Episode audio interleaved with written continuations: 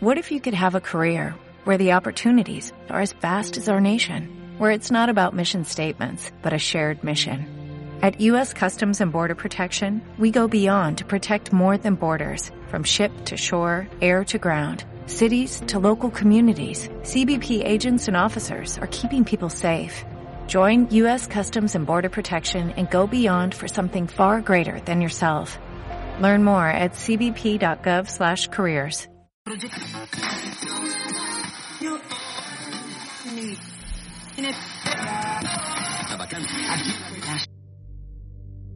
Entre columnas. Dirige la respetable logia simbólica Nikola Tesla. Presenta Federico Díaz. El doceavo trabajo de Heracles. Sacar al cancerbero del Hades. El último trabajo, la última gran prueba. En este viaje, nuestro héroe mítico requerirá renacer como el fénix. El viajar al inframundo no es cosa sencilla. Se requiere más que valentía. Es necesario aprender a renacer y reinventarte. Cerbero, el can que custodia las puertas del inframundo, espera con paciencia. Todos tenemos nuestro propio infierno. A todos tarde que temprano, el barquero Caronte le pedirá a nuestra alma una moneda para cruzar el río. Hoy, el grupo de trabajo que nos ha acompañado semana con semana en esta saga, los maestros Nora, Aldo y Franco, han preparado un episodio exquisito. Hablaremos de las diversas épocas del año, sobre cultura general que aporten elementos para la comprensión del programa del día de hoy, las pinturas de Botticelli y los misterios de Eloisis nos llevarán a una dimensión de nacimiento, vida, muerte y resurrección. Lo que hagamos en vida es crucial para trascender en muerte. Que tus once trabajos te sean de utilidad. Que tus once trabajos sean recordados. Que la dicha more en aquellos que sí cuenten con un alma que defender. Bienaventurado el que cuente con una moneda debajo de la lengua. Estamos entre columnas, lugar donde converge la ciencia y la virtud. El bibliotecario. Libros y aromas de conocimiento.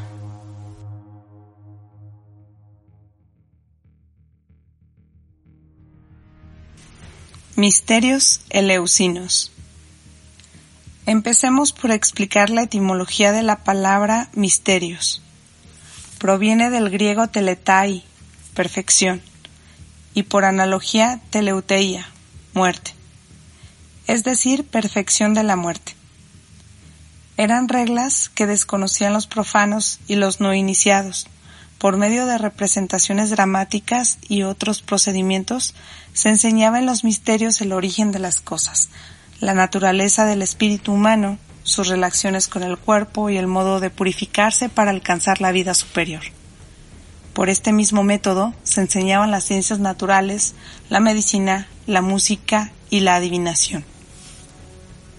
El culto a Demeter y Perséfone en el Euisis inicialmente era una costumbre local, pero pronto comenzó a ser una parte importante en la ciudadanía ateniense, llegando incluso a convertirse en una institución panhelénica de importancia universal durante el Imperio Romano.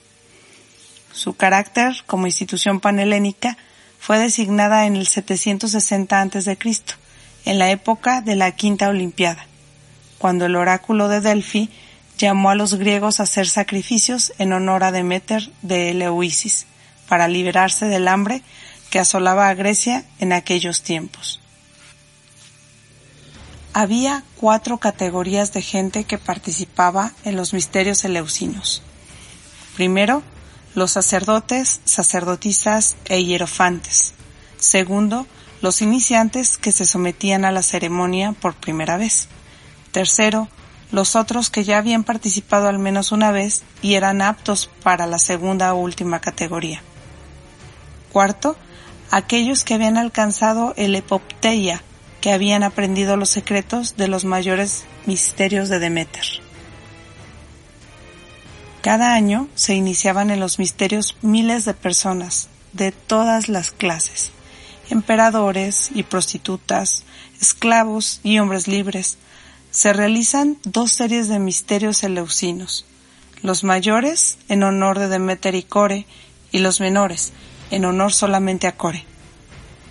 Los misterios constaban de una serie de ceremonias que hacían pasar al neófito del mundo profano al sagrado. Estos rituales se dividían en las siguientes etapas.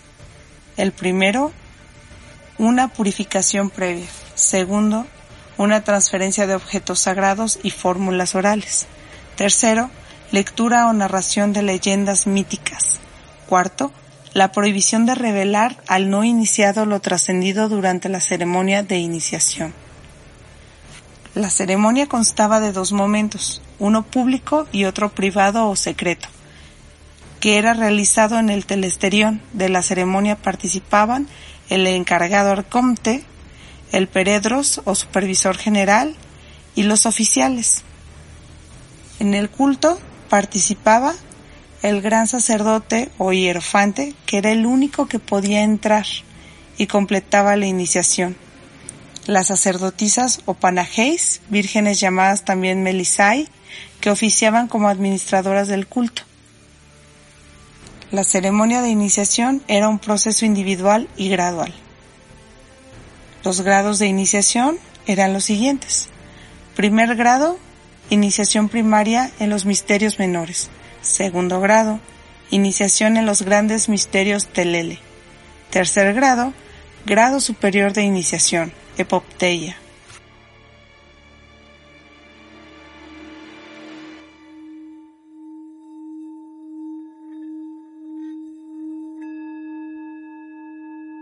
¿Qué tal? Buenas tardes, buenos días, buenas noches, dependiendo del lugar donde se encuentren y la hora sobre todo. Estamos en un episodio más de Entre Columnas. Muy contentos porque al final estamos terminando. Ya concluimos el doceavo trabajo. Llegamos al doceavo trabajo. Como ya escucharon en la presentación, pues está con nosotros el maestro Franco. Saludos. ¿Qué tal? Saludos a todos los que nos escuchan. Espero se encuentren muy bien. Muy bien, excelente. Hoy vamos a hacer eh, un viaje, yo creo que me parece que va a quedar corto el programa. Sí, porque es profundo. Sí, es muy profundo, este, y además vamos a tocar algunos temas que podrían ser quizás este, en el límite de lo que podemos platicar. Sí. ¿no? Dada, dada el corte del mismo programa. Y es el doceavo trabajo, donde Hércules va en busca de Cerbero, el, este perro del Hades que cuida el inframundo. ¿verdad? Y como escuchamos en la presentación de la semana pasada, pues lo primero que hace Hércules es, una vez que recibe la instrucción de Euristeo, es ir en búsqueda de conocimiento, porque sabe que tiene que entrar al inframundo y el problema no es entrar. Salir. El problema es salir. Lo, lo veo así como cuando alguien va a escalar una montaña dicen los, los que saben de esto, que la mitad de tu esfuerzo tiene que desempeñarse en subir. Porque si no, si no, si te quedas sin fuerza, ya no puedes bajar y puedes morir. Sí. ¿Verdad? es necesario pues conocer la entrada y la salida, ¿no? Tampoco el logro no está en solo meterte. Así es. Hay que salir para claro. contar la historia del evento. Claro. Algo que tiene que ver con prudencia, que tiene que ver con conocer tus límites, y tuvo 11 largos trabajos para conocerse a sí mismo. Sí. ¿Verdad? Entonces, él va en primer lugar en búsqueda de los misterios eulisiacos, que el Eleusis.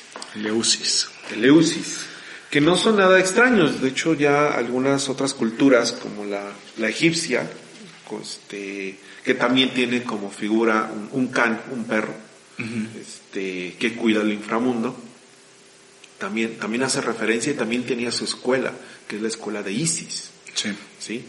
¿Qué nos podrías platicar sobre eh, los misterios eulisiacos? Bueno, en general estos misterios tratan de la vida, la muerte, la resurrección y todos estos fenómenos que se observan en la naturaleza, sobre todo con el astro solar. Okay. estaban extremadamente ligados a la agricultura, dado que Leusis era una ciudad que producía pues, trigo y cebada. Sí. Entonces, el conocimiento propio de cuándo hacer la siembra, de cómo manejarla y al final tener una agricultura óptima, Ajá. pues estaba involucrado en estos fenómenos, pues ahora sí que solar, astronómicos, y el buen entendimiento de ellos, y no, pues eso era pues posiblemente la pérdida de una cosecha anual, Claro. porque pues en esos tiempos no existían los métodos de riego, de agricultura que tenemos ahora modernos con maquinaria, sino que era en su momento y si fallabas era un año que perdías de alimento. Que de alguna manera esto también se maneja en alquimia. ¿Sí? Es un proceso, porque básicamente la semilla tiene que podrirse para germinar, ¿no? Ok. Que es la, la putrefacción. Eh, dentro de ello, pues bueno, había un concepto muy interesante en estos misterios que era una forma era interpretar el misterio, era se actuaba, Sí. había una participación activa del iniciado en este misterio. Otra parte era mostrado, se le mostraba al, al iniciado cierta simbología. Y una tercera parte era que se explicaba. Yo creo que para los que estamos en la institución, pues esto es claro, ¿no? Es una herencia básicamente. Sí. de ello. Se interpretan ciertas cosas, uno actúa durante los ceremoniales, se muestran ciertos valores, cierta información, y al final de todo esto se explica. Y se da el valor simbólico e interpretativo de lo que se acaba de vivenciar, de lo que se acaba de mostrar, y con eso se crea una significante a este misterio.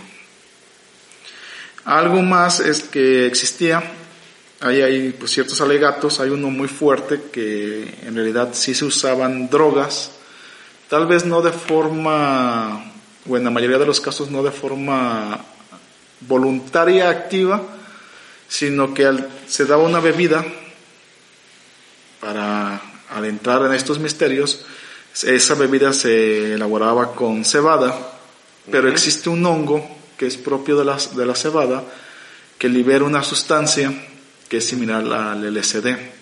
De hecho, está muy documentado también en Europa que pues, sucedió varias veces también con el pan. El, el hongo no moría al cocinarse en el pan y causaba pues estados alucinativos, de trance, de delirio, eufóricos, que pues al actuarse ceremonialmente los misterios y eso, pues llevaban una vivencia exáltica.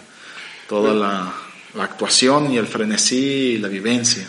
Pues de alguna manera el, el actuar como tal, como lo mencionas, este, cuando una persona o un actor se adentra en el personaje, entra en un estado alterado de conciencia, porque empieza a personificar y a vivir. Pues esta es como la parte más activa, ¿no? Un caso moderno, por ejemplo, que ahorita tenemos, eh, fue el personaje que hizo esta película del- de Batman, que tenía el personaje de Guasón. Ya, sí. Eh, no recuerdo cuál de todos los guasones, pero es uno de los últimos, no el último, pero sí de los últimos, que dicen que pues, su actuación fue monumental. Sin embargo, pues meterse tanto en esa estructura psicológica del personaje pues, causó estragos en su vida personal que pues al final llevaron a que esta persona se suicidara, ¿no? Heath Ledger.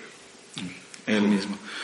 Otro, por ejemplo, que documenta y del que yo tengo un poquito más de conocimiento es este Grotowski.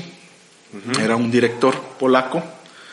Él crea un concepto que se llama el teatro pobre y crea un método de actuación basado en esta teoría. Eh, esto surge mucho después de la Segunda Guerra Mundial, al estar Europa pues bastante destruida debido al enfrentamiento bélico. Este director pues busca activar otra vez la escenografía del teatro, la actuación, pero pues no hay presupuesto, ¿no? Pues, Claro. Obviamente después de la guerra, Polonia que fue invadido por Sí. Alemania, todo bombardeado por los rusos, por los alemanes. Entonces crea este concepto del teatro pobre. Y el argumento principal que recaía sobre los actores es que el actor tenía que tener la capacidad de transmitir lo que actuaba sin ningún elemento. Es, es pobre porque no necesitaba una escenografía, no necesitaba Claro. una orquesta, no necesitaba luces. ¿no? Podemos decirlo así, pero es una forma de representación tan contundente que impacta a la audiencia sin necesidad de ropaje, luces, sonidos, sino que es la vivencia propia que él está teniendo. O sea, él se autoconvence de lo que está actuando y es tan, eh, o de tan fuerza ese trance, podemos decirlo, que lo proyecta sobre la audiencia y la audiencia vive al mismo tiempo esa actuación. Un, estado alterado de conciencia este, es algo similar a una hipnosis, en el cual lo que tú vivencies o lo que tú o lo que se siembra en tu cabeza puede, puede quedarse ahí y, va causando repercusiones en tu conducta. Sí, pero aquí lo lleva un poquito más allá porque fuera de el que lo actúa, lo proyecta sobre los demás. Y era esa parte que les mencionaba. Sí, había unos que interpretaban, pero había otros a los que se les mostraba. Y ambos dos se llevaban un conocimiento. Así es. Pero tenía que ser hecho de una forma, pues en este frenesí, trance, tal vez el uso de estas drogas, que en realidad envolvía a la psique colectiva a una vivencia sobre estos fenómenos de la vida, la muerte, la fertilidad. Entonces terminaban en frenesí, terminaban en cuestiones, orgías sexuales. Era, era todo un, pues un actuar global que llevaba a lo más profundo de la pues psique. una ceremonia muy fuerte. Y permitía que esta se desahogara, ¿no? Eliminaba todas las represiones, diría, del sistema freudoliano, eliminaba la represión y todo se manifestaba. Me gustaría mencionar que estos misterios eulisiacos eran, se dividían en dos, mayores y menores. Los, los menores se daban específicamente en, Atenas. Y eran en marzo. Y eran en marzo, iniciaban en marzo. Fecha que también es importante. Sí. Entonces, eh, empezaban este proceso de aprendizaje donde en realidad eh, la mayor parte de las personas podían eh, inscribirse, llamémosle así. Sin embargo, tenían que tener ciertas características. Estas características era de que no se aceptaban niños, eh, extranjeros, personas que no tuvieran los derechos, digamos, legales para, para los atenienses. Eh, y algo importante, que no fueran asesinos. O sea, que no fueran, tuvieran delitos. Delitos de sangre. Delitos de sangre, esa es la palabra. De ahí en fuera podían entrar hombres y mujeres. Hasta esclavos. Hasta esclavos, inclusive. Entonces, era algo eh, hasta cierto punto común que podían entrar. Sin embargo, el siguiente paso era una procesión, que algo así como hay en algunos países, que algunos lo manejan como un carnaval. En México son procesiones, algunas este, inclusive flagelándose. En este caso, ellos hacían una procesión al templo de Eloisis, que es presente en la ciudad eloisiaca, en las afueras de Atenas, donde durante todo el trayecto eh, las personas los iban ofendiendo, insultándoles, diciéndoles. Porque al entrar al templo se cerraban las puertas y ya nadie más podía conocer qué pasaba. Lo único que estaba permitido transmitir era su vivencia, o los resultados de este, de este aprendizaje, pero no podían revelar qué pasaba al interior.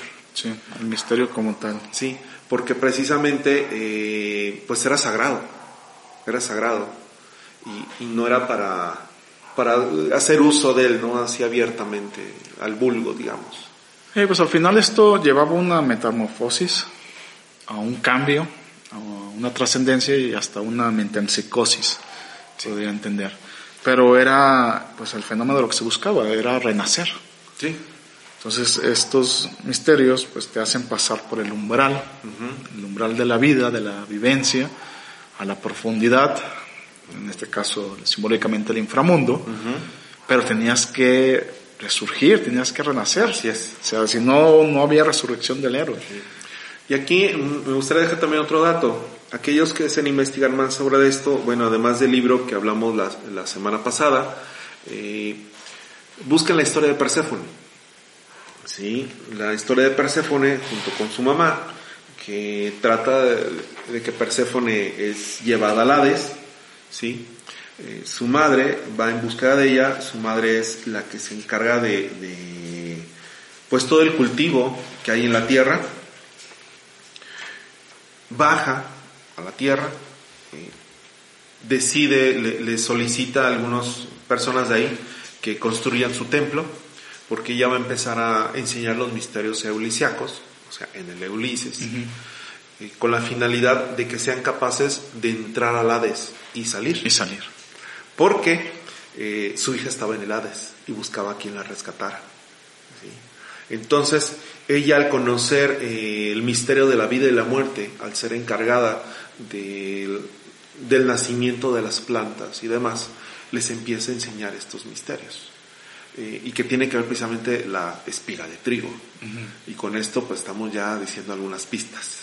Sí, pues para los que están ahí atentos, este, todo ello pues tiene este concepto de pasar, ¿no? Así es. Este pase, esto que te permite ir hacia las otras verdades o misterios que son sobrenaturales porque están por encima de lo natural, de lo que contempla el vulgo o lo mundano y requieren pues un mecanismo de revelación.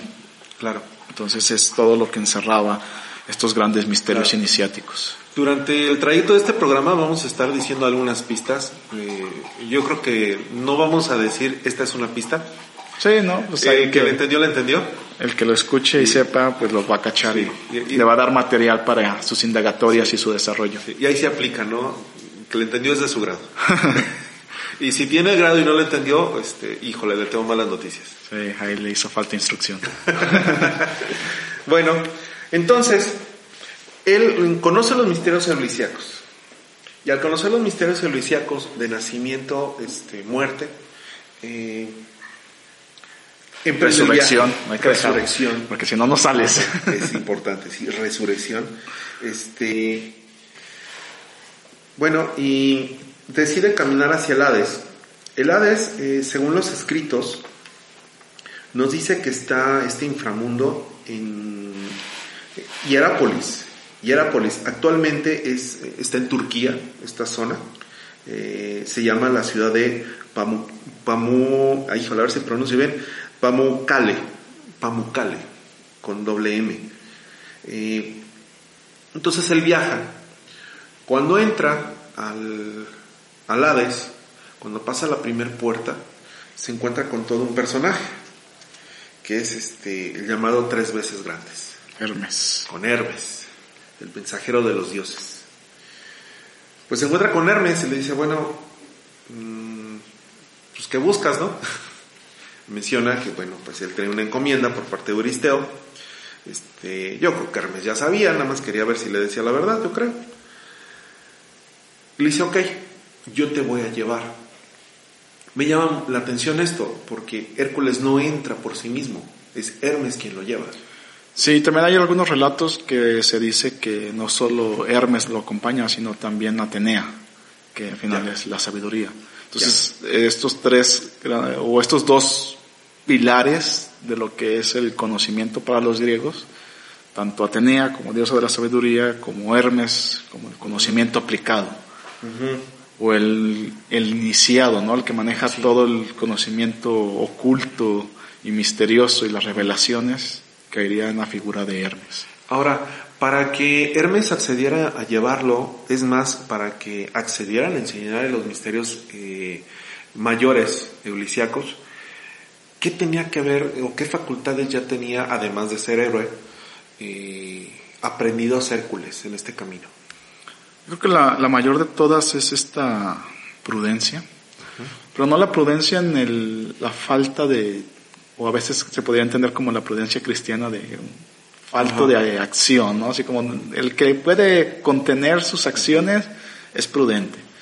No, sino una prudencia más en el sentido, y obviamente griego, de que el proceder sea correcto. Lo que se evalúa al final es que tu proceder sea correcto. ¿Podríamos hablar de respeto? Podría hablarse en cierta forma de un respeto, pero va más allá del respeto sino que contempla al otro y con su acción, aun y cuando para él sea buena, también tiene que repercutir de forma pues benéfica hacia los otros. Un ejemplo muy sencillo. Eh, a veces se dice con la verdad, ¿no? Dice, la verdad no siempre, siempre se puede decir, porque puede destruir a una persona. Eh, mucho de esto se da, por ejemplo, a alguien que está pues, en agonía por alguna enfermedad y eso, pues, te puede pedir miles de cosas, ¿no? Oye, y pues uno le queda decir, pues sí, sí, se lo hago, ¿no? Para darle un descanso en su momento de agonía. Aún y cuando no es la verdad, sabes que tú que esa no es la verdad, que no va a suceder o que lo que está pidiendo es irrealizable. Sí. Pero simplemente para ser prudente en ese sentido y contemplar el bien del otro sin afectar el bien tuyo, se actúa de esa forma. Entonces en este momento, Hércules, dado la misión que tiene, que pues no es nada fácil, es ir por el, el, cáncer, el cancerbero al inframundo, pero sabe que su acción no va a ser algo destructivo a futuro. A posteriori su acción va a ser benéfica. Y eso es lo que, pues yo creo que Hermes reconoce en el actuar prudente, que ya no es lo mismo del primer actuar de, de, Hércules, que todo era la fuerza bruta, la bravura. que es irse a golpe. Sino que también él mismo va y consulta a un maestro, va y consulta, pide la venia, sigue el proceso, se inicia, es purificado porque parte de los, de los misterios iniciáticos de Eleusis, lo primero que pedía era una purificación.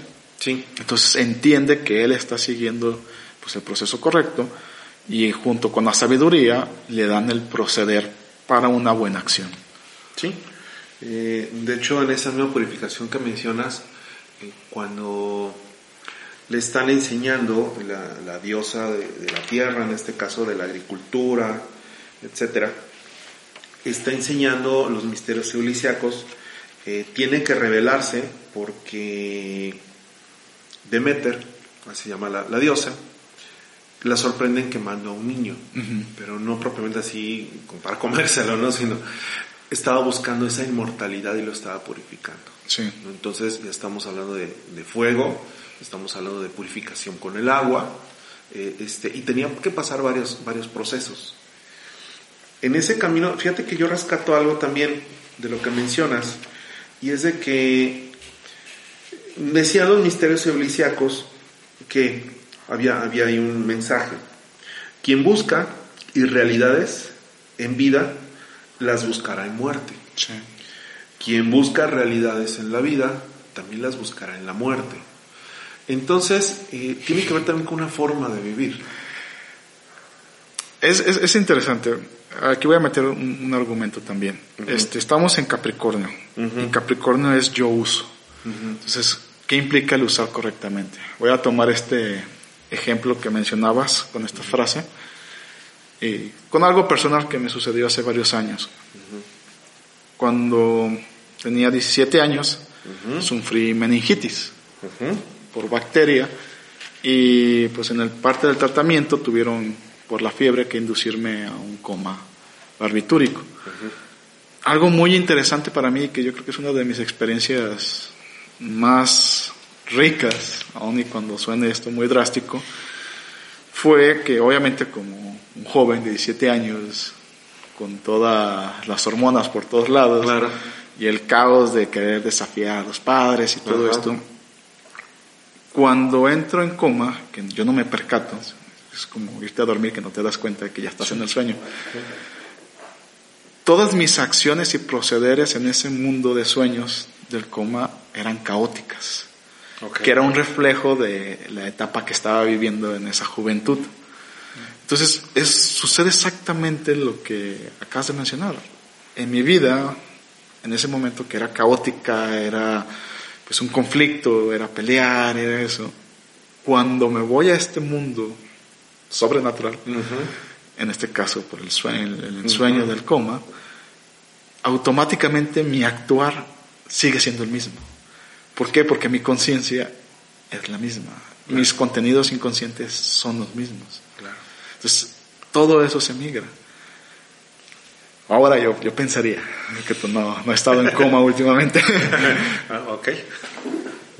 Que mi proceder sea muy diferente al de esa etapa. Está estructurada de forma distinta a los pensamientos. Buscaría otras cosas en esos sueños.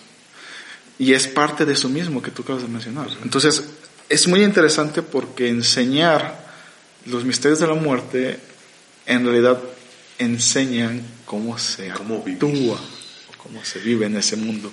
Híjole, y ahí te va la otra frase que estaba en el templo. Decía, la muerte no cambia por sí misma la forma de pensar o carácter. Es lo mismo. Exacto, es lo mismo. Lo único perpetuo es tu pensamiento. El único espacio que tenemos para trabajar es nuestro espacio eh, pues de conciencia, donde estamos actuando y viviendo. El problema es que si no trabajamos aquí, pues Así vamos a llegar allá sin herramientas. Así es. Entonces, mucho de la labor que también en tu institución se hace es enseñarte eso, que necesitas herramientas, necesitas estructuras de pensamiento, necesitas formas correctas de proceder, de controlar la voluntad, para que en un momento dado, cuando nos alcance ese periodo de fin de nuestra existencia, pues tengamos herramientas para proceder correctamente en ese tránsito. Y, y algo que yo le llamaría habilidad para aprender. Pues para estar aquí ahora y no perderte. ¿no? Sí. Entonces, pues todo esto lo fue trabajando Hércules, esa, digamos, templanza en su corazón, en su pensamiento, en los riñones también, sí, esos tres cerebros, para poder llegar y enfrentarse a esta situación, que es este, morir, morir y, y renacer. Sí. Entonces, entonces esto pues lo ve Hermes y dado que lo observa, pues decide conducirlo. La primera parada fue con eh, este río, donde se cruza hacia la muerte, ¿verdad? Donde está Caronte, que algunos lo dibujan como una calavera. En realidad, este, las escrituras dicen que es un Barquero. un barquero con una barca totalmente destrozada y que de barbas blancas que siempre cobraba dos monedas que era la que eh, se colocaba en los ojos, En los de- ojos o en la boca. de los, de los muertos para que fuera lo primero que tuvieran a la mano y no lo perdieran. Sin esas monedas este, no podían cruzar. Sí, era el pago para pasar al otro mundo. Sí. Esto es muy interesante también.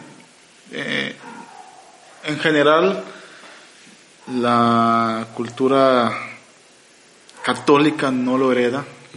Sin embargo, la protestante sí lo hereda. Hay un argumento justificativo que eh, en el católico se dice reinos de los pobres, ¿no? Sí. Automáticamente le quita esas monedas, vamos a decirlo, al cadáver, ¿no? De hecho, los funerales cambiaron en Sí, ese claro. sentido Claro. del mundo griego a- al mundo católico en ese proceder. Sin embargo, en el mundo protestante hay un argumento muy fuerte, de hecho, pues Adam Smith y todos los fundadores del capitalismo y eso que tienen esa estructura, mencionan que la vida es para demostrar a partir de las ganancias, del hacer, Ok. del uso, de lo que estamos hablando de Capricornio, Pues es la misma línea que los egipcios. el otro mundo, ¿sí? Entonces, ahí hay una disyuntiva, Claro, claro. dependiendo ahora sí que dónde nos Es como, paremos en los mitos. Como poner el valor de lo que viniste a hacer a este mundo, ¿no? Si vale la pena que continúes o te quedes estancado. También están, de hecho, en la cultura, lo puedo decir así, hebrea, Ajá. porque para- es parte del Pentateuco, este relato es el de las monedas, ¿no? Sí. Que le da el padre monedas a sus hijos y uno lo entierra y no hace nada, otro las pierde y otro la- las trabaja y lo hace una labor, ¿no? Y que al final, pues el que es castigado es el que simplemente las enterró y no hizo nada con ellas Así es.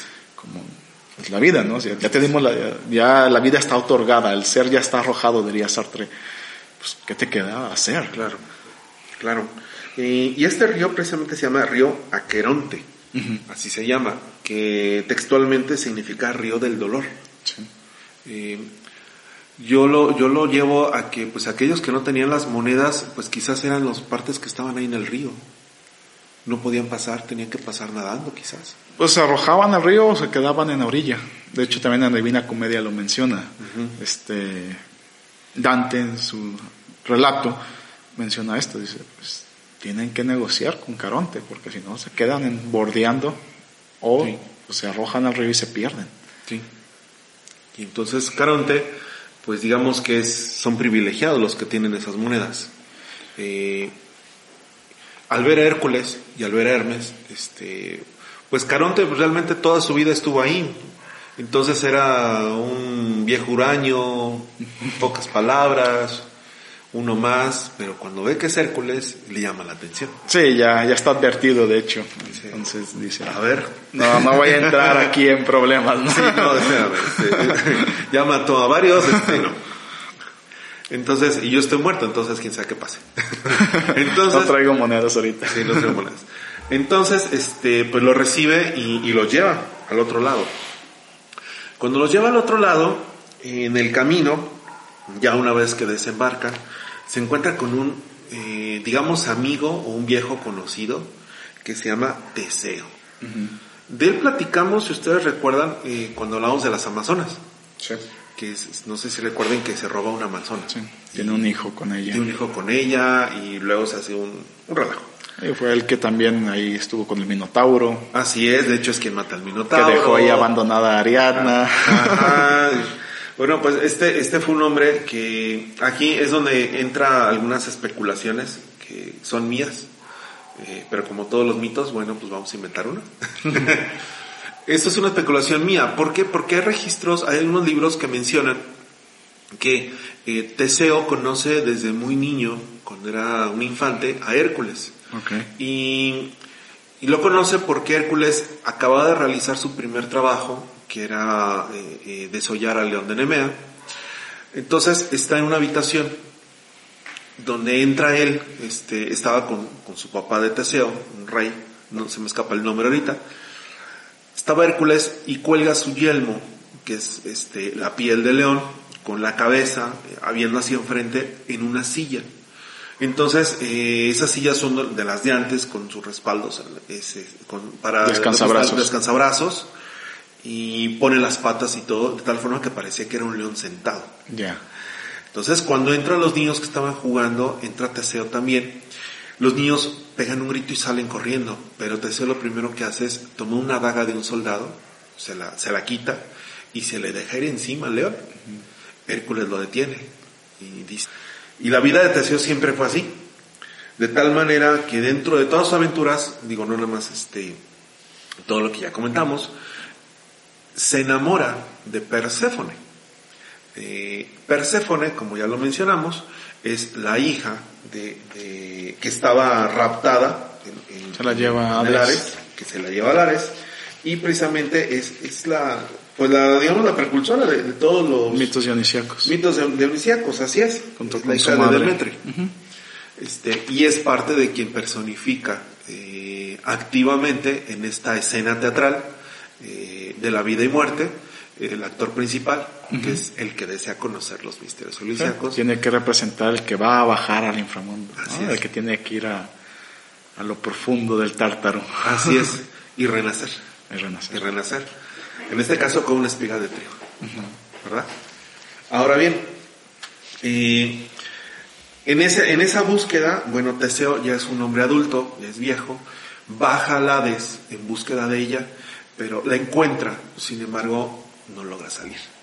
Se queda atascado en el Hades y queda encadenado eh, a una piedra, castigado junto a, un amigo de él, Pirito, por, por, intentar secuestrar a Perséfone, ¿sí?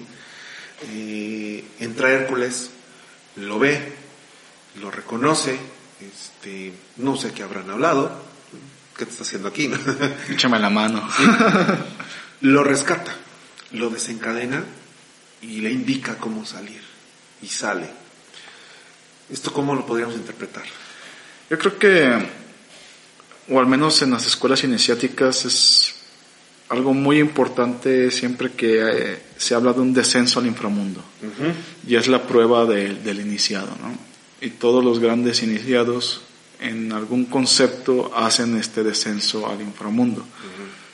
Eh, por ejemplo, también tomando el catolicismo, pues Jesús se vuelve el Cristo una vez que va los 40 días al infierno, al desierto, es tentado, se narra que ahí es donde él desciende al infierno, regresa y pues ya, tiene la capacidad de obrar milagros. Entonces, todo iniciado que al final alcanza la revelación del misterio, necesita salir del infierno, necesita salir del inframundo, necesita superar la prueba. En este caso, Teseo no lo hizo. Y hay de dos, cuando uno está en la prueba, falleces en la prueba o te quedas atorado. Estás ahí en pugna. En este caso, Hércules, que sí fue iniciado, que sí tenía las herramientas y el conocimiento, pues tomó a otro compañero de aventura, vamos a decirlo así, o heroico, que está también en su trabajo, en su desarrollo, simplemente que no tenía conocimiento y lo instruye. Eso es lo que le dice cómo salir para que él pueda cerrar su ciclo y terminar. Y eso también pasa, nos pasa en, la vida real. A veces nosotros nos quedamos atorados y necesitamos que llegue algún otro compañero, maestro, te dé la instrucción necesaria para que puedas salir de la problemática. Claro, puede ser inclusive hasta una idea mal concebida, un, un, Tú no tenía el concepto de, de, la iniciación, los procesos correctos, vamos a decirlo así. Se aventura, sí se aventura, como el héroe que es. Sin embargo, le falta esas, esas dos piezas claves que tiene Hércules, que es Hermes y Atena, la sabiduría, ¿no? Todo el bagaje de sus trabajos.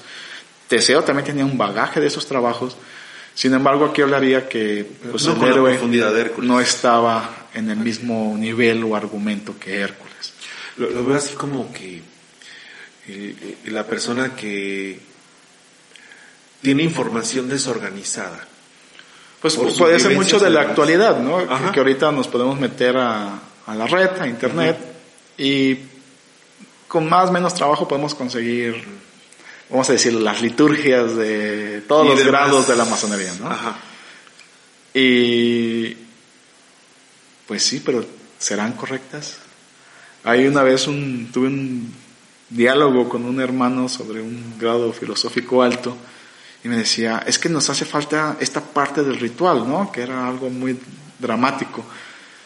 Y le digo, ¿dónde lo vistes? Sí, en esta fuente y me cita la fuente, ¿no? Y le digo, ¿sabes que ese autor era en su tiempo un periodista similar a lo que sería, no sé, la nota roja o estos periódicos que están ahí anunciados en los puestos de revista que le ponen títulos muy escandalosos a las noticias? O sea, él se dedicaba a hacer eso. En realidad, esa información está viciada. tú tienes las liturgias, tú tienes los manuales correctos, dime dónde está documentado. Pero una persona ajena a la institución que no ha pasado por esos grados puede encontrar ese material en internet porque ahí está. Y va a decir, no, aquí hacen esto, y aquí hacen esto, y aquí comen gatos, y aquí todo esto. Pero ese es ese problema. Si hay información, hay muchísima información, que sea correcta y que sea fidedigna. Ese es el problema del discernimiento. de forma adecuada. Este, puedo compartir el, textos eh, tan simples como del primer grado, como una liturgia, que se vería sencillo. Cuando se empieza a avanzar en grados, se empiezan a conocer cosas profundas del mismo texto, que siempre estuvieron ahí, pero no éramos capaces de ver. Sí, no tenías las, las clavículas o las claves del misterio, por lo tanto no puedes descifrar. Claro. Y te, te causa una impresión a un nivel Tal vez es moral, tal vez este, eh, ético, pero que pueda desarrollar toda su filosofía, enseñanza y relación en la vida personal, eso es otra cosa. es otra situación. Y se necesita mucho trabajo interno, instrucción, acompañamiento, que Tragos amargos, vivencias duras, que es parte del proceder que como Hércules lo ha estado haciendo, es el proceder de sus trabajos. Y no solo es decir, ah, mira, aquí está el librito y ahorita me pongo... No, digamos que los misterios eleusiacos este, tuvo que tener todo este temple, todo este conocimiento para comprender de qué se trataba. Exacto. ¿Verdad? El caminante. Un viaje al pasado.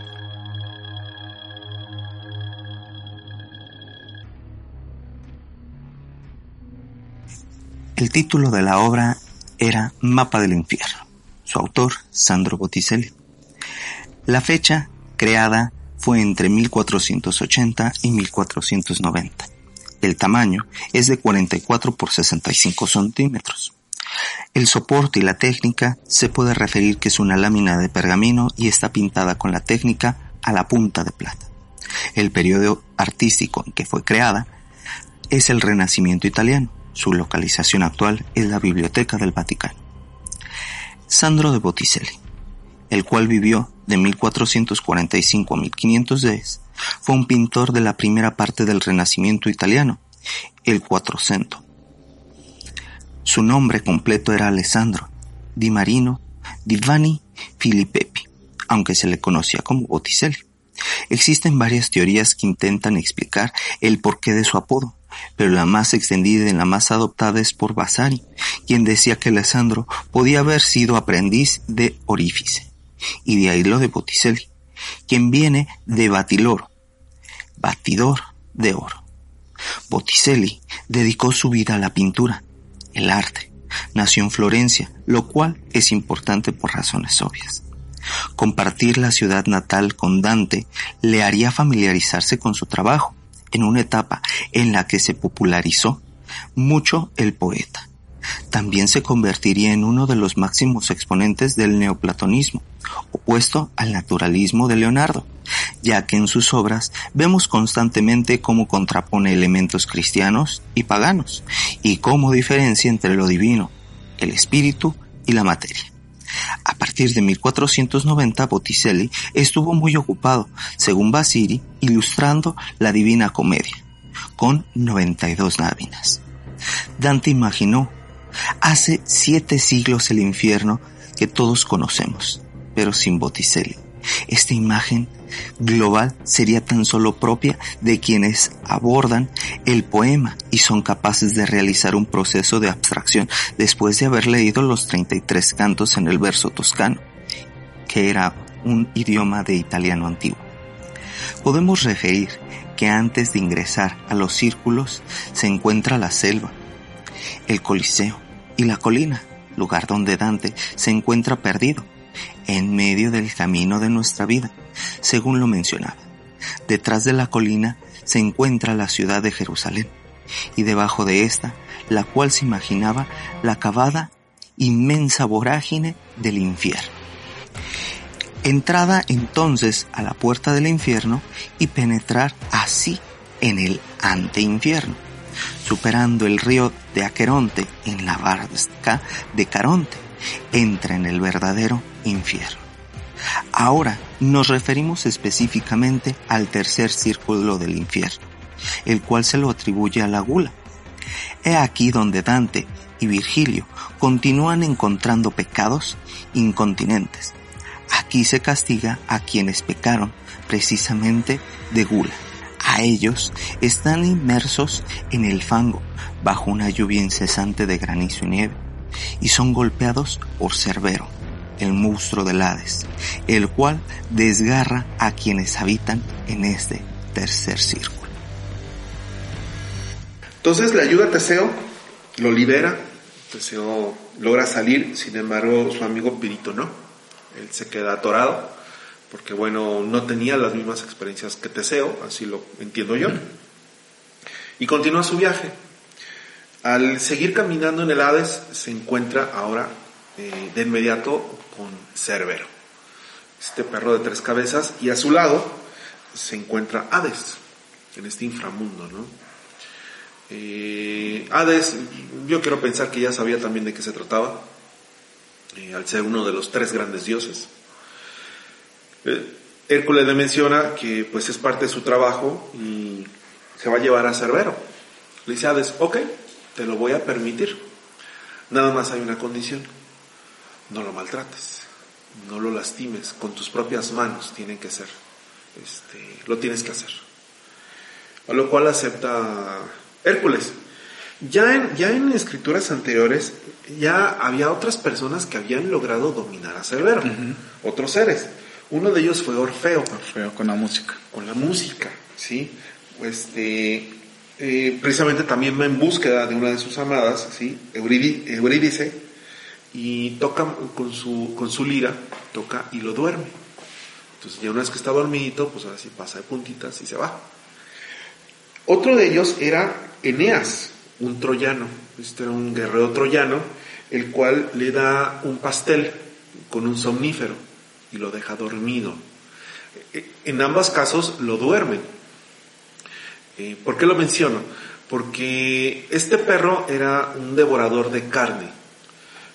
Su labor era no permitir que ningún ser encarnado, o sea, que tuviera carne, pasara al Hades. O sea, solamente las almas. Y aquella alma que deseara salir, no la dejaba. Tenía que estar ahí. Perro de tres cabezas, con una cola de, serpiente, De serpiente. Entonces, este, ¿cómo pudiéramos darle un significado a este cachorro? Hay una, bueno, empezando, eh, los nombres de las cabezas, que están un poco cómicos, cuando se ve el significado. Beltesta, Tresta, Dritesta, que se traducen como cabeza izquierda, cabeza derecha y tercera cabeza. Excelente. Algo nada elaborado. Sin embargo, hay un valor simbólico que se le da que es interesante y es la sensación, el deseo y las buenas intenciones. Esta parte se me hace bastante interesante.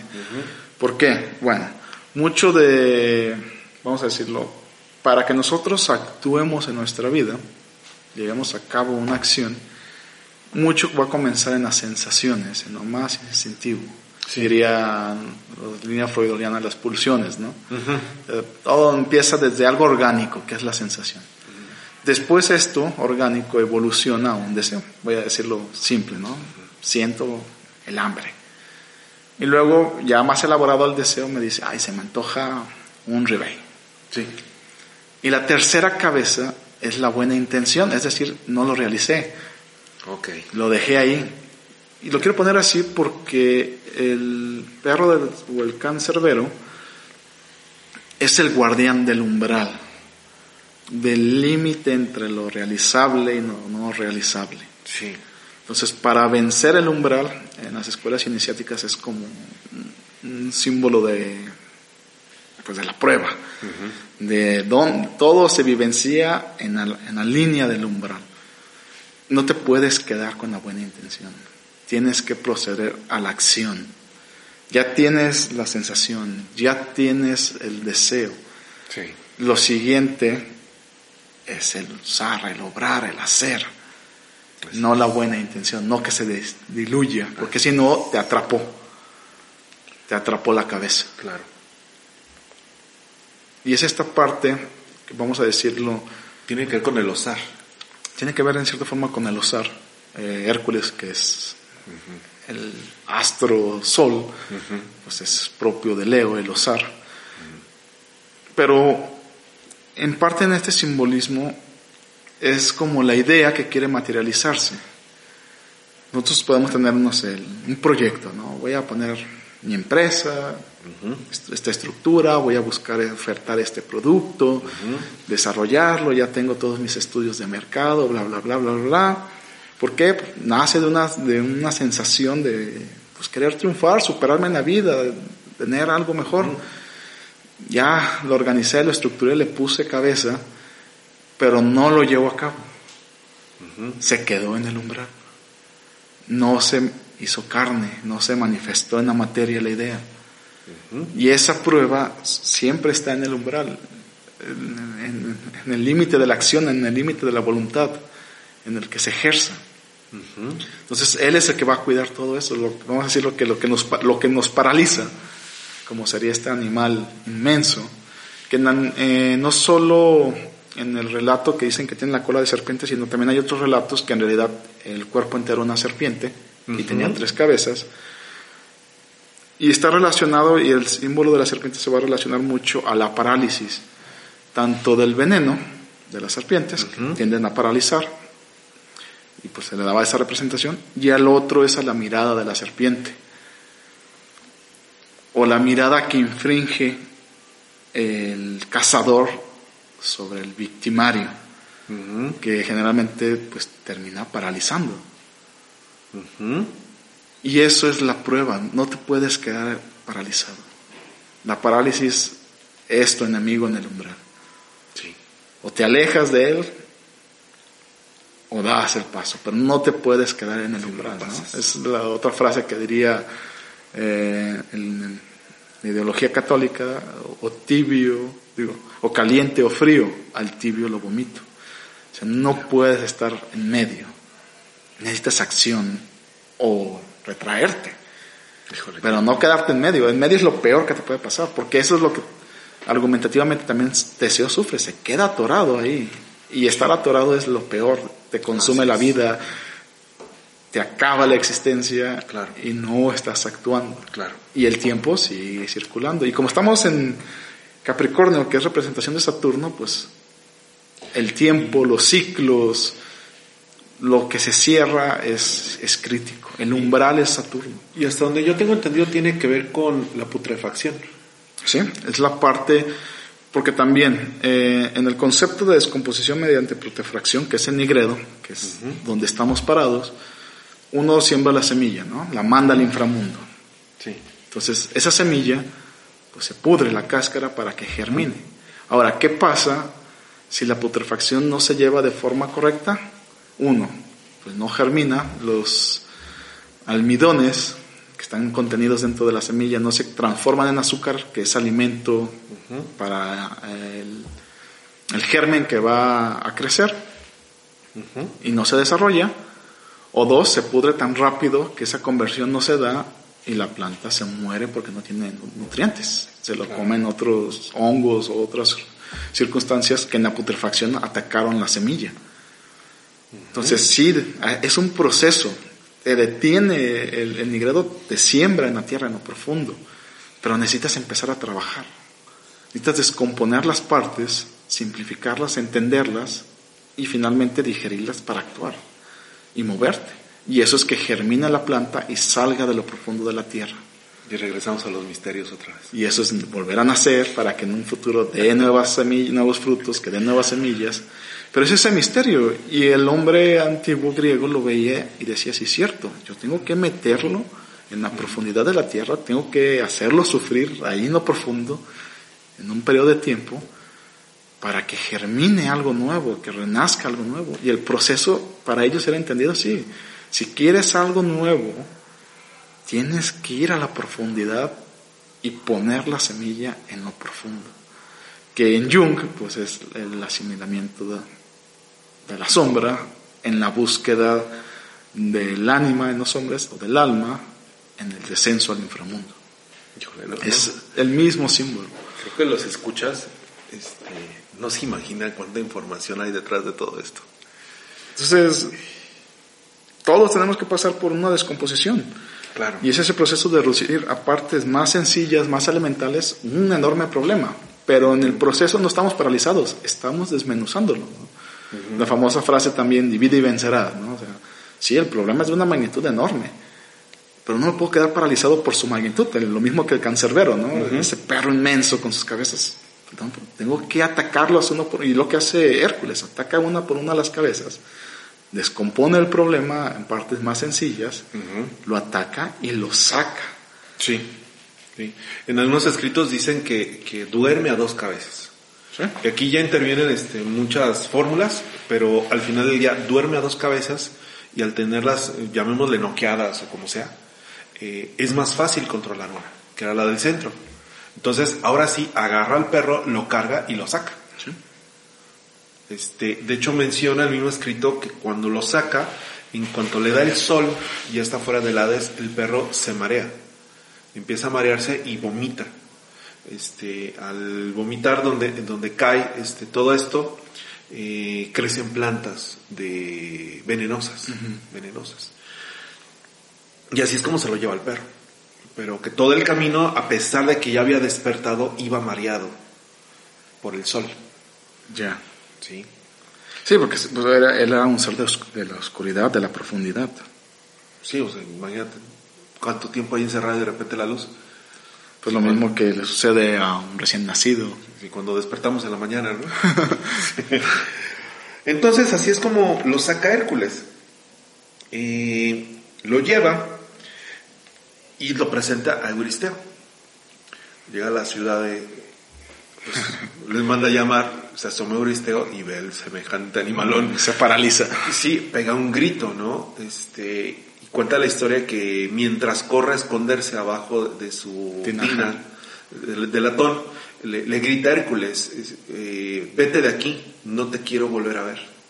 O sea, eres libre. Es- eso es muy interesante esa frase porque esa es la realización de la maestría, voy a decirlo así. Eres libre. O sea, ya no estás bajo prueba, ya lo demostraste y eres libre. Sí.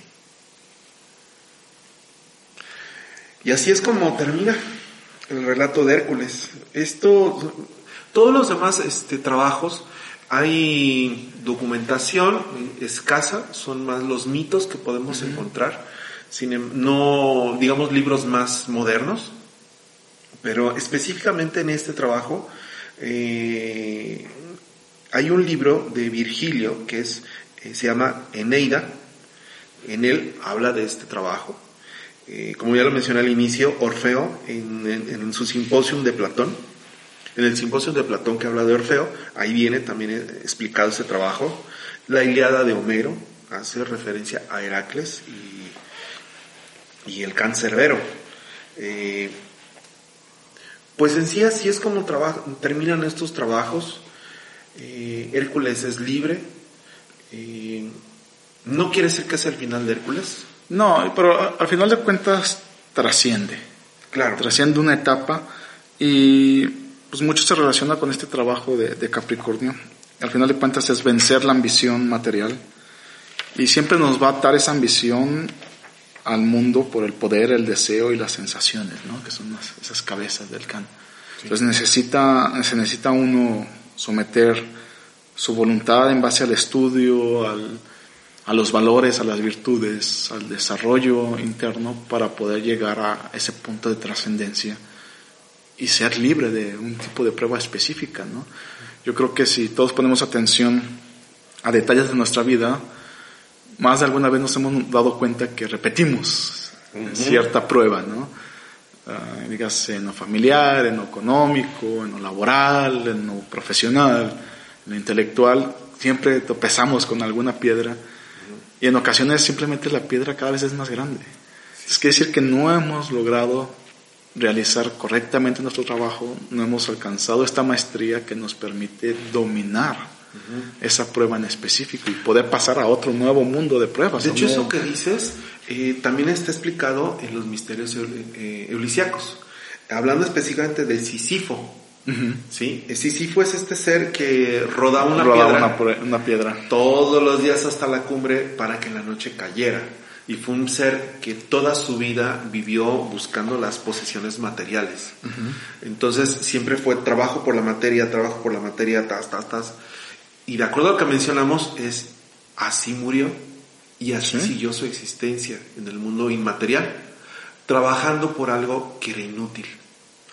Sí, es, es el, el- digo, este, Camus lo usa en su relato de el mito de Sísifo para su filosofía del absurdo, ¿no? Cómo este trabajo es absurdo.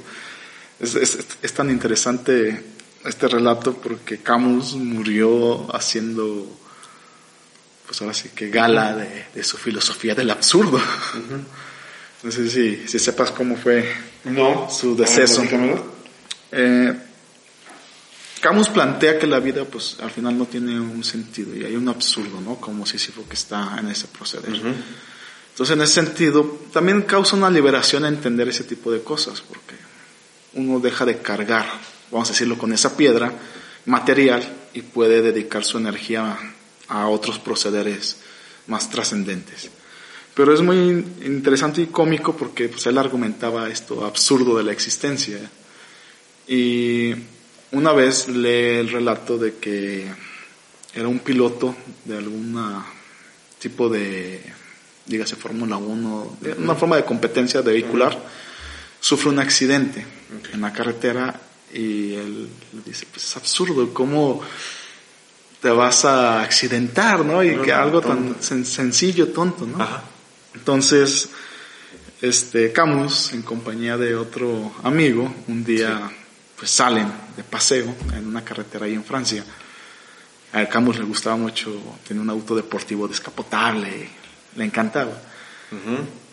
Y pues al parecer iba manejando a alta velocidad y pierde el control y se estampa contra el único árbol en la carretera que no sé, eran kilómetros sin nada. Y muere. Y es el único que muere. Entonces, después de insultar a este piloto, y, una cuestión de días, eh, se da su fallecimiento. Y en una autopista recta, sin curvas, sin nada, desolada y con un único árbol, y él va y colisiona contra él. tengo, tengo dos, dos referencias. Una que también viene en los misterios elisiacos, que, que es de la historia de eh, Tantalor. Tantalor. Este personaje está eh, condenado a la sed eterna. Mm. Entonces él está en un mar, o sea, en un río, rodeado de agua, pero cada vez que quiere beber el agua se aleja. Mm. Y además, eh, arriba de él, eh, digo, él está flotando, arriba de él hay árboles frutales. Y cada vez que él se acerca, la fruta se aleja. Y el mensaje ulisiaco, y, y, lo hago mucho, mucha referencia con este trabajo de Heracles, es, si mueres con deseo de cualquier tipo, vivirás el deseo eternamente. Sí. Pues es similar también al mito de Rey Midas, que es tanta su ambición por el oro, la materia, que al pedir ese deseo que todo lo que toque se convierta en oro, pues al final sufre, porque no puede consumir alimentos, no puede, toca a sus familiares, a sus seres queridos y los convierte en oro. Y es cierto, perdemos la proporción de la existencia de la vida cuando nos enclavamos nada más en el logro material. Yo creo que eso es un fenómeno que, digo, en mi observar, cada vez es más frecuente, dado a que socialmente, está demostrado, la sociedad en general tiene más poder adquisitivo. Sí.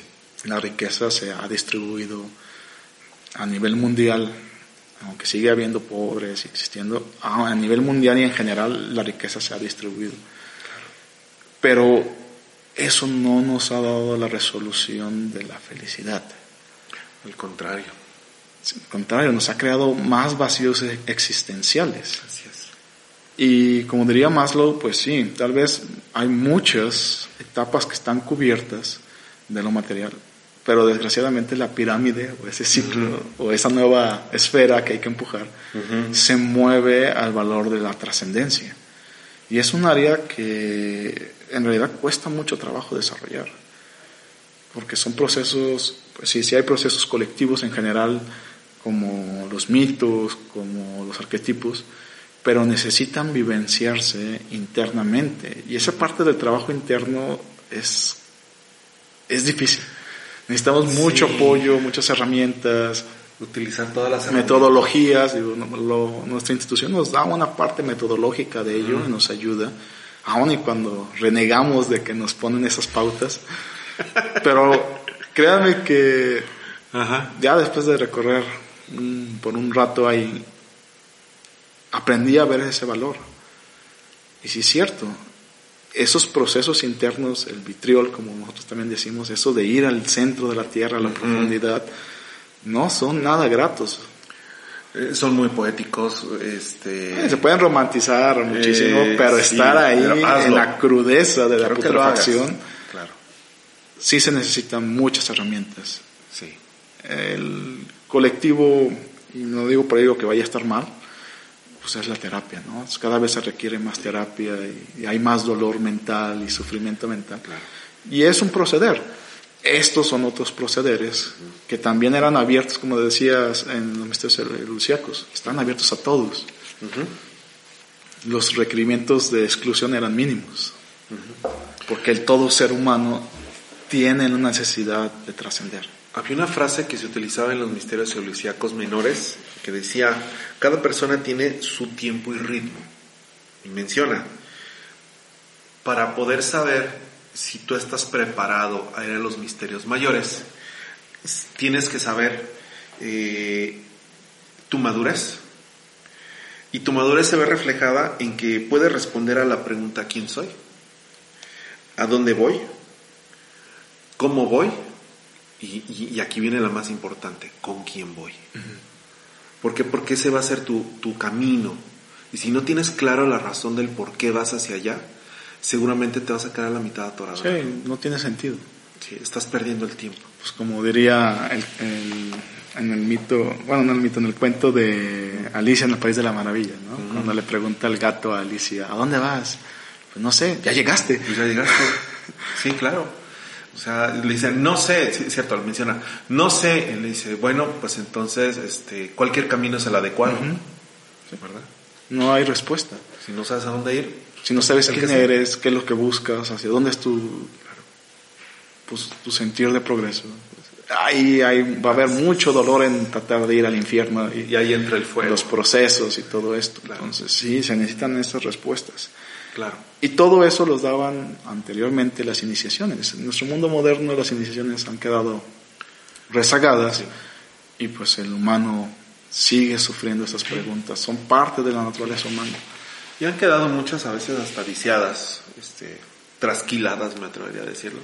Pues hay respuestas, hay respuestas, eh, la religión da una respuesta para ciertas personas, es una válida y es justo para aquellos que quieren indagar más y esa respuesta ya no tiene un peso argumentativo, pues sí, les va a tocar trabajar.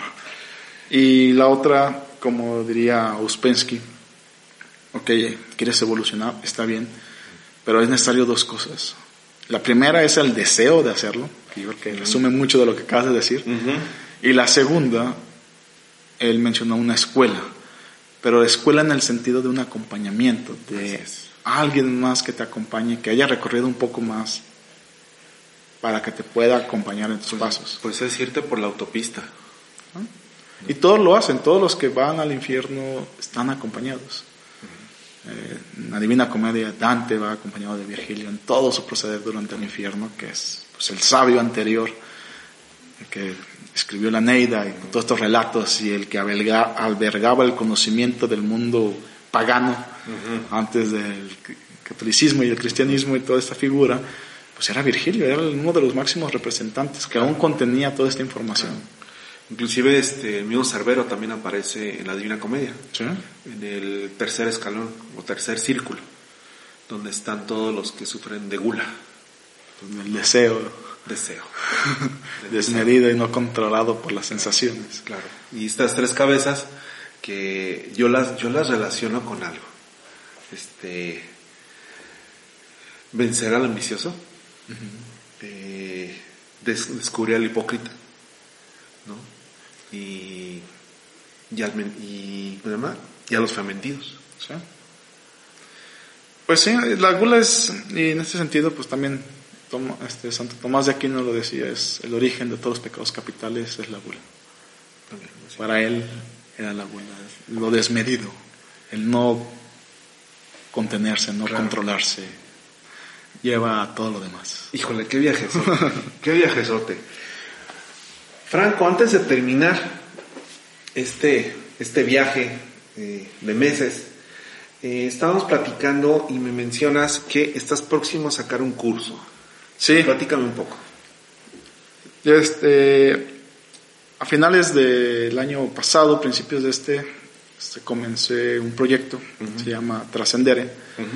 Lo que busca es un espacio para hacer el desarrollo simbólico, filosófico y apoyado también en parte de la psicología analítica para brindar herramientas de trabajo y desarrollo personal. Eh, en ese periodo inicié con un curso presencial aquí en Guadalajara. Federico es parte de, ese alumnado, que pues bueno, ha llevado su tiempo. Me gustan las cosas profundas y largas y ya está próximo a concluir. Entonces, en ese mismo sentido, eh, pienso pues continuar con ese proyecto y esos trabajos y el siguiente material que voy a llevar al desarrollo tiene que ver con la simbología del tarot.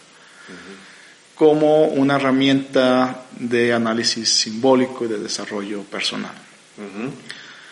Este curso, este, este proyecto está pensado en hacerse en línea, de forma de video bajo demanda, eh, principalmente porque voy a migrar del país en un par de meses, entonces la, acción eh, presencial va a estar claro. complicada, ¿no? Y para continuar con este proyecto y el trabajo y las herramientas que se está brindando, voy a mover todo el material a forma de clases virtuales. Sí, digital todo. Todo de forma digital.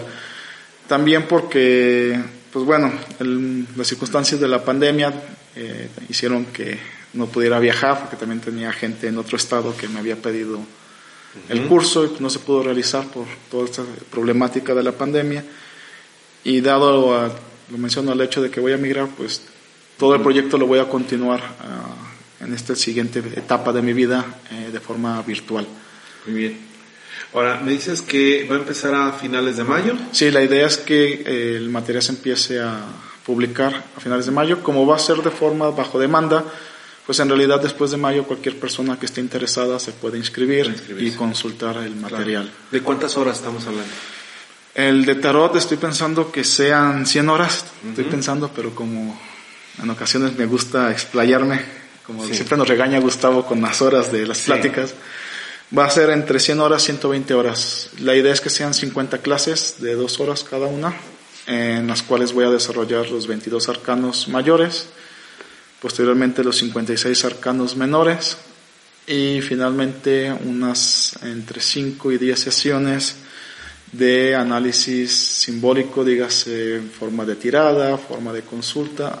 No me gusta mucho poner el peso de esto en la vertiente adivinatoria, aunque se puede hacer, sino la herramienta como tal para poder explicar los fenómenos de la psique y del inconsciente. Ahora, pues, ¿y el costo aproximado que estamos pensando? Estoy pensando un costo aproximado de 350 pesos mexicanos. Ya ahí en la versión en línea tendrá sus equivalencias. okay. Por clase de dos horas. Ese es el costo que está estimado. Ok.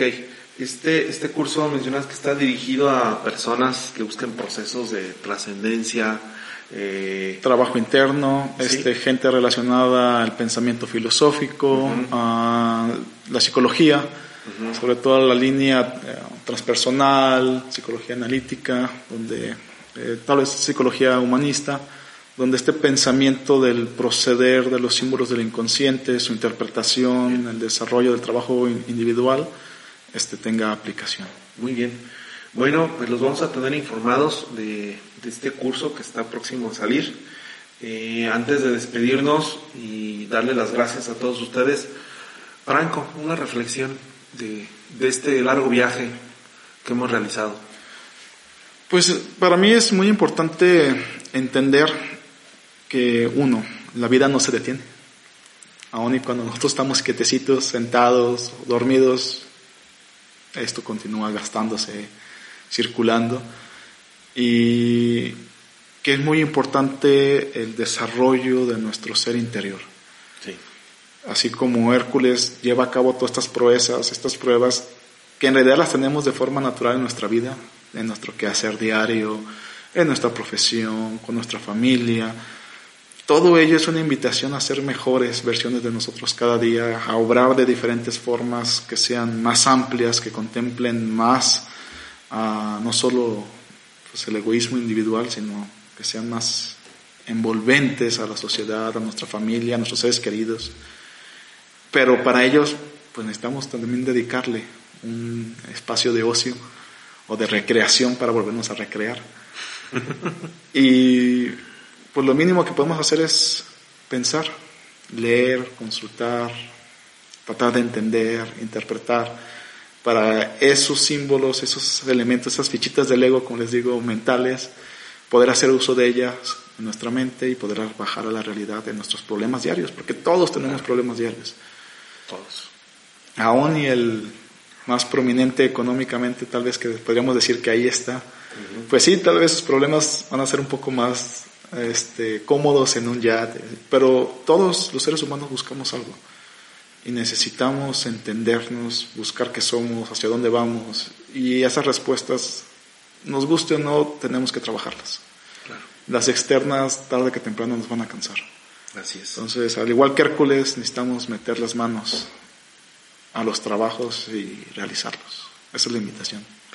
Muy bien, yo quiero mandarle un saludo este, a Ali Varela, Andrés García, Carlos Fernando, Claudia Elizabeth, a Gustavo Aguilar, Jerónimo Ordaz y a todos aquellos que estuvieron colaborando directamente e indirectamente en este programa. Eh, principalmente a ustedes, los podcast escuchas, porque gracias a ustedes logramos terminar este, este viaje. Ha habido muy buena respuesta en, en las redes sociales, ha habido buena respuesta en, en escucha del podcast.